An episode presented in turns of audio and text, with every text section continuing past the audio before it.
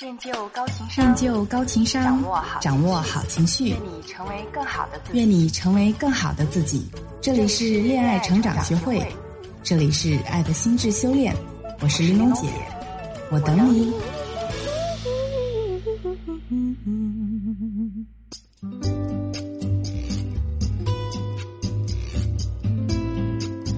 挽回爱人，情感升温，失恋调整。快速脱单，发现自我，女神养成，打造高价值，揭秘两性心理，解决情感困惑，一切尽在恋爱成长学会。大家好，我是玲珑姐，欢迎你们收听《爱的心智修炼》。今天我们要聊的话题呢，很多很多女孩子都有遇到过，所以这一期节目呢，我希望大家能够非常认真、专注的。去收听。那我们今天要聊的话题是：为什么他伤你越痛，你却爱得越深呢？上周六，我的闺蜜小北来北京出差，快半年没有见，这妞啊又美了不少。在喝咖啡的间隙，我就问她咋样啊，还纠缠呢？妞撇了撇嘴，故作轻松地说：“没有呀，挺好的，朋友嘛。”我知道。他还是没有忘记阿战。二零一一年，小北读研二，从来没有谈过恋爱的他，在这一年跟大三的一个学弟阿战来了一场校园的黄昏恋。高大帅气的阿战满足了小北对男友的所有幻想，但是热恋期过了之后，两个人的矛盾便逐渐暴露。阿战急躁的性格总是让小北感到无可奈何。从开始的一吵架就拿分手来威胁小北，发展到后来的破口大骂，有好几次还动手打了小北。两人冷战时，阿占居然明目张胆的跟其他女孩子举止亲密。尽管小北曾无数次下定决心要跟他分手，却总是因为舍不得，依然继续将就着。毕业后，两人各自去了不同的城市工作。在小北单方面的主动下，他们一直保持着。若有似无的联系，一次偶然的机会，小北得知阿占没有了工作，于是立马托关系，在自己所在的公司帮阿占安排了一个职位，成为同事的两人似乎又多了几分亲密。然而剧情却并没有朝着小北期待的方向发展。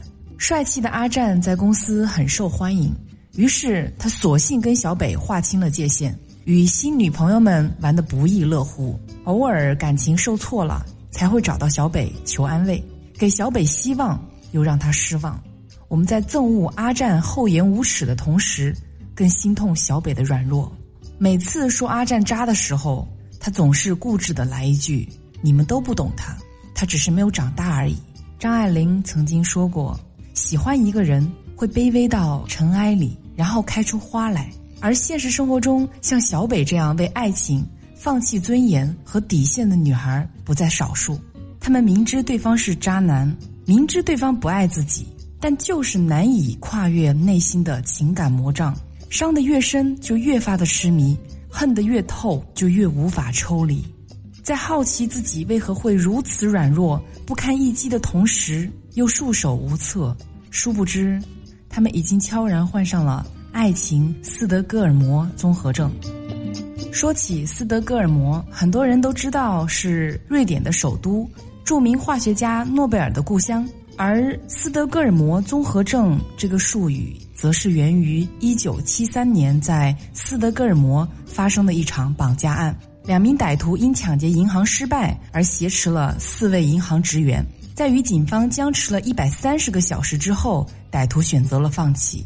令人惊讶的是，人质中竟然没有一个人站出来。指控歹徒，一个女人质甚至爱上了其中的一个绑架者。这个现象引起了心理学家的好奇。他们经过反复的研究，发现人性能承受的恐惧有一条脆弱的底线。当人遇上一个不讲情理的杀手，随时要取他的性命，人质就会把生命权渐渐地托付给这个凶徒。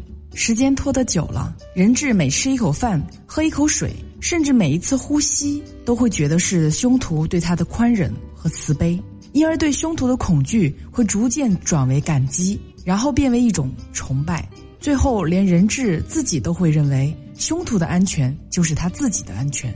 对于这种现象，心理学家称之为斯德哥尔摩综合症。另外呢，心理学家通过理论和实证研究发现，只要时机比较合适，任何人都有可能患上斯德哥尔摩综合症，尤其是在爱情中，爱上伤害自己的人，而且伤得越深越难以忘怀。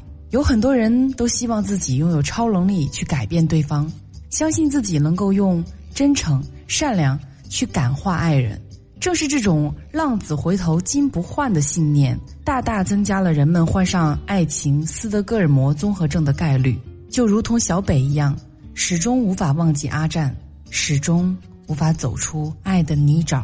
很多心理学家认为，爱情斯德哥尔摩综合症产生的根由，一方面在于人类本性中畏惧和崇敬强者的劣根性，也就是畏强凌弱的本性。另一方面，来源于善良的自我牺牲式的救赎。玲珑姐在综合了多个患有爱情斯德哥尔摩综合症的学员案例分析的基础上，对爱情斯德哥尔摩综合症按照症状的轻重缓急进行了一个分类。第一类呢，就是轻度型，主要表现为你会甘愿为心爱的他受一些小小的委屈，但这并不影响你感受爱情的甜蜜。这种轻度型爱情斯德哥尔摩综合症，严格意义上来说，并不算心理疾病，可以说是恋爱中包容、理解、真爱对方的一种正常表现。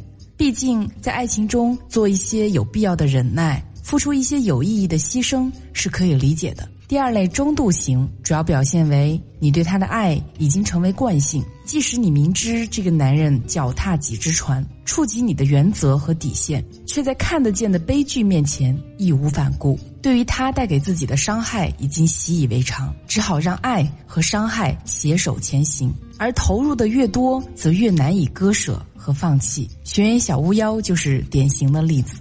在她与男友相识的时候，她明知自己爱上的这个男人跟好几个女人都保持着暧昧的关系，却还是一头扎了进去。她说：“她总有一天会结婚，而我为什么就不会是那个让她从此安定下来的人呢？我要试试。”第三类就是重度型，主要表现为他们已经麻木于男友或者丈夫疯狂肆虐的家庭暴力。甚至还在心底认为是他心情不好，压力太大，不发脾气的时候还挺好的，来安慰自己。大家可以脑补一下这样一个画面：一个男人疯狂的殴打他的女人，吃瓜群众或者是亲朋好友实在是看不下去了，正义感涌上心头，蜂拥而上猛揍那个暴力的男人时，那个泣不成声的女人还跪地求饶般的请各位热心人士手下留情。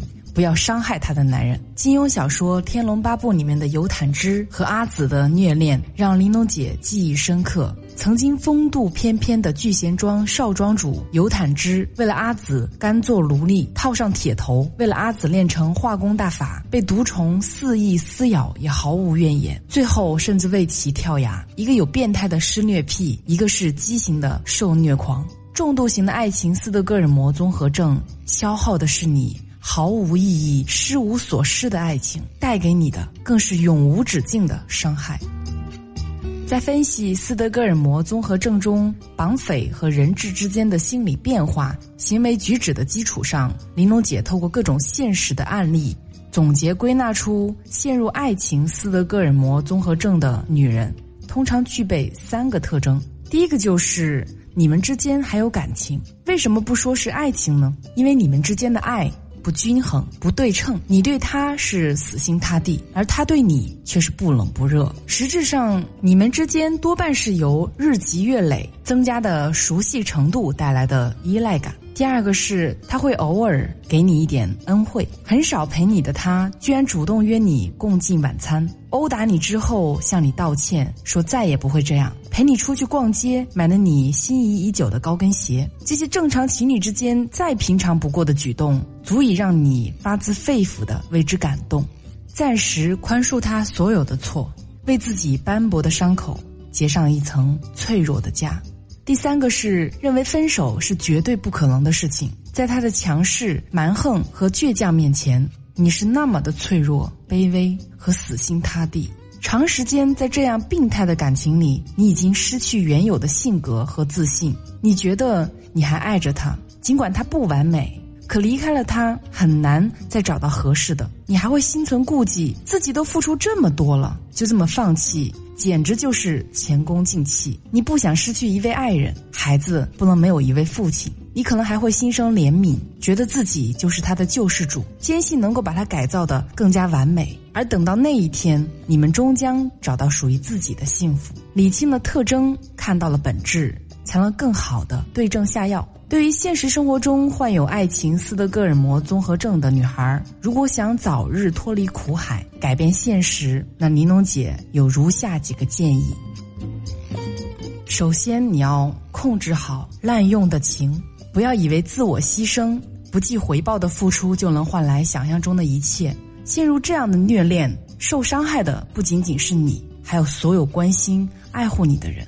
不要从他偶尔一次善意的举动和爱意的付出中误读出他彻底想要改变自己。累旧不改的他，使用起这些小伎俩来，早已是炉火纯青，把自己从对他全神贯注的情感投入中解脱出来。还有很多有意义的事情值得你去做，比如读一本励志的书，让你学会自强自爱；倾听家人和朋友的逆耳忠言。调整自己的爱情观和生活状态，专注于自己的工作，让事业上的成就帮助你找回自我和自信。其次呢，就是要培养出勇敢的心。你可以挥一挥衣袖，勇敢地告别那些乌云密布、电闪雷鸣的岁月。对于一而再、再而三的出轨、辜负和伤害，不再给予包容和谅解，哪怕爱意再深。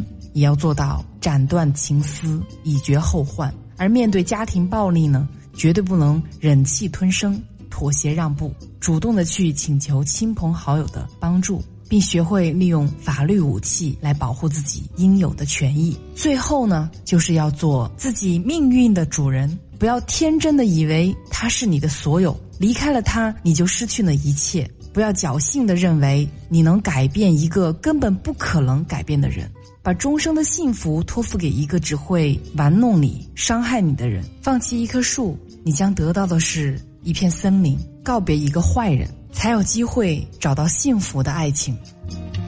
香港著名的词人林夕在《斯德哥尔摩情人》中写道：“糊涂的软弱当善良，谁就这样变善良？你更放肆的漂亮。也许当我感到窒息，想逃亡。”配上陈奕迅独特的嗓音，堪称完美。姑娘们，少一点无谓的软弱和善良，拒绝他的放肆和嚣张。当你的爱在斯德哥尔摩综合症中感觉到窒息时，请你果断的选择逃亡，告别伤痛，忘记过去，展翅高飞的你会在蓝天中找到属于自己的云彩。